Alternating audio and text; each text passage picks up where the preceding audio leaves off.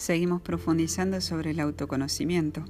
Hoy vamos a hablar sobre el surgimiento del carácter. El primer escalón en la educación del carácter entonces es descubrir lo que es peor en nosotros. Esto se lleva a cabo examinando el pecado hacia el cual tendemos más frecuentemente. Es completamente equivocado pensar que porque sentimos la tentación somos malvados. Las Sagradas Escrituras nos dicen, Hermanos, alégrense profundamente cuando se vean sometidos a cualquier clase de pruebas, sabiendo que la fe, al ser probada, produce la paciencia. La bondad de la tentación es doble. Pone de manifiesto el punto débil de nuestro carácter, mostrándonos dónde estar vigilantes y nos da la ocasión de ganar méritos si la rechazamos. El examen de conciencia pone de manifiesto el defecto básico del carácter de cada persona, lo que se conoce como la falta predominante. Ningún progreso espiritual puede llevarse a cabo hasta que la falta predominante sea sacada del lugar donde se esconde, traída a la luz y puesta ante Dios, ya que hasta que no se conoce la posición del enemigo, no se lo puede atacar. El mal debe ser llamado por su verdadero y feo nombre cuando se lo descubre. Algunas veces el pecado mayor puede ser detectado si descubrimos qué defecto es el que más nos enfurece cuando nos acusan de él. Como señaló Aristóteles sabiamente, todo hombre juzga lo que es bueno según la bondad o maldad de su disposición interior. Si enfrentamos el mundo con la idea de que todas las personas son deshonestas, resulta sorprendente cuán a menudo este prejuicio inicial habrá de confirmarse. Sospecha de tu prójimo y éste actuará en forma sospechosa. Muestra amor por los demás y todos parecerán dignos de amor. Una vez que hemos descubierto el pecado principal a través de cualquiera de estos métodos, el próximo paso es combatir el defecto interior. Esto requiere una lucha diaria, hora a hora inclusive. La santidad no es un lugar al que uno llega, sino un camino por el que uno viaja. La tormenta revela la debilidad en el techo, pero la parte de él, que se dañó y fue, y fue reparada, luego será probablemente la más sólida. La piel de las cicatrices es la más fuerte. Los barriletes y los aeroplanos levantan vuelo contra el viento, no con él. La tierra no revela su cosecha sin que se la are, ni las mentes su tesoro sin estudio, o la naturaleza sus secretos sin que se la investigue. El defecto, una vez vencido, puede volverse la mayor fuerza. El carácter no depende de una falta de energía para actuar de manera equivocada sino que requiere el uso de una gran energía para hacer lo correcto cuando lo malo nos tienta. Los más grandes pecadores se transforman a veces en los mayores santos. Es un hecho comprobado que no hay ningún santo que haya encontrado fácil ser bueno. Las virtudes de los santos fueron lo opuesto a las debilidades naturales que tuvieron que vencer. La cualidad moral que se asocia siempre con Moisés es la mansedumbre pero Moisés no nació manso, sino que era muy probablemente impetuoso, irascible e irritable. Mató a un egipcio, lo que no es señal de un hombre manso. Fue asimismo el primero en romper los diez mandamientos. La ira no es mansa, el punto débil de Moisés era su impetuosidad, pero este hombre transformó lo peor de sí mismo en lo mejor. En el Nuevo Testamento el más ensalzado por su caridad es Juan, quien hacia el final de su vida predicaba en forma incesante sobre el tema amaos los unos a los otros. Juan se describe a sí mismo como el discípulo amado y a él le fue dado el privilegio de recostarse sobre el pecho de nuestro divino Salvador en la noche de la última cena. Pero Juan no siempre fue tan afectuoso. Una vez intentó hacer política a través de su madre, haciendo que ella pidiera a nuestro Señor para él y su hermano los lugares más próximos cuando Él entrara en su reino. La caridad no intenta dominar o regir. En otra ocasión, cuando la ciudad de Samaria rechazó a nuestro Señor, Juan y su hermano Santiago le pidieron que hiciera llover fuego del cielo para destruir a la ciudad. La caridad no es venganza. Debe de haber existido en verdad una tendencia hacia el odio en Juan, porque su maestro lo llamó hijo del trueno.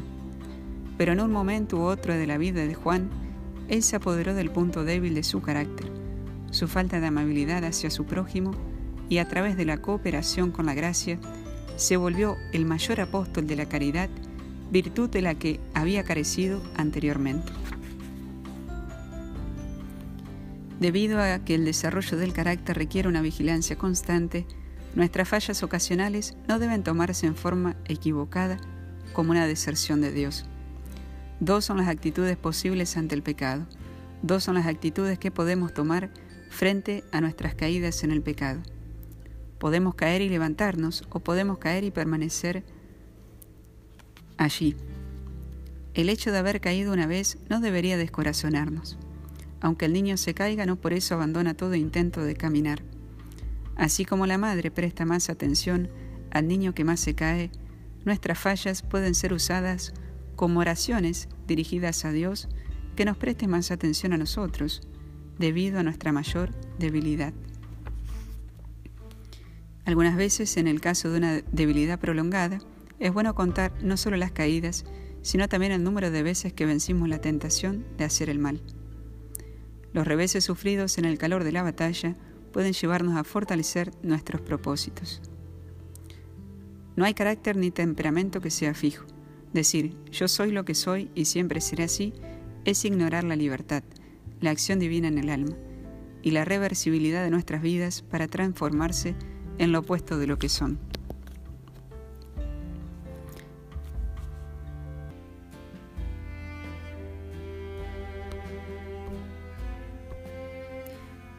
No existe carácter independientemente de la profundidad de sus vicios o su intemperancia incapaz de transformarse. Los beodos, los alcohólicos, alcohólicos, los adictos a la droga, los materialistas, los escépticos, etc., todos ellos pueden hacer de esa zona de sus vidas en la que han sido derrotados la zona de su más grande triunfo. El elemento tiempo no es tan importante como parece, puesto que no se requiere mucho tiempo para volvernos santos, se requiere solamente mucho amor.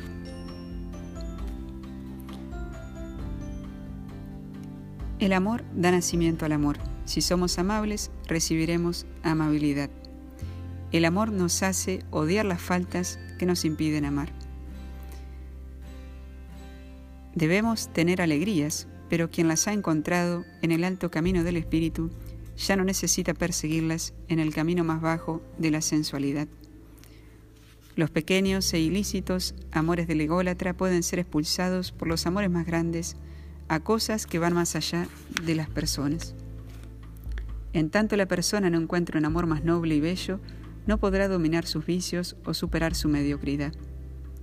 En una conversión total, las almas que antes eran adictas al vicio, como Agustín, ya no sienten deseo alguno por sus antiguos pecados, sino más bien disgusto. No se lucha contra el pecado, sino que ya no se lo desea. El amor expulsa al miedo tanto como al pecado. La gran tragedia de la vida consiste en que tantas personas no tienen a quien amar. De la misma manera en que un hombre que ama a una mujer noble dejará de lado todo aquello que le disgusta, el alma enamorada de Dios deja de lado todo aquello que pueda herir a ese amor. Al tratar con nosotros mismos, deberíamos ver aquello que es lo peor y volverlo, con la gracia de Dios, ocasión para un crecimiento espiritual. Pero tratándose de los demás, deberíamos ver lo bueno que hay en ellos, para que de la misma manera en que mostramos piedad por los demás, Dios pueda mostrarnos la gracia de su misericordia. Así, cuando no hay un principio que guíe o un entusiasmo principal que ocupe en el alma, vaciada de su ego, alguna otra fuerza que sea además nociva, puede apropiarse del vacío. Echar al espíritu impuro no es suficiente. La naturaleza aborrece el vacío. No existe la persona religiosa, ser religioso o antirreligioso. La formación del carácter no consiste en la eliminación del vicio, sino en cultivar la virtud. Tampoco en echar al pecado, sino en profundizar en el amor. La persona que desea expulsar el mal sin rogar por la presencia de Dios está condenada al fracaso.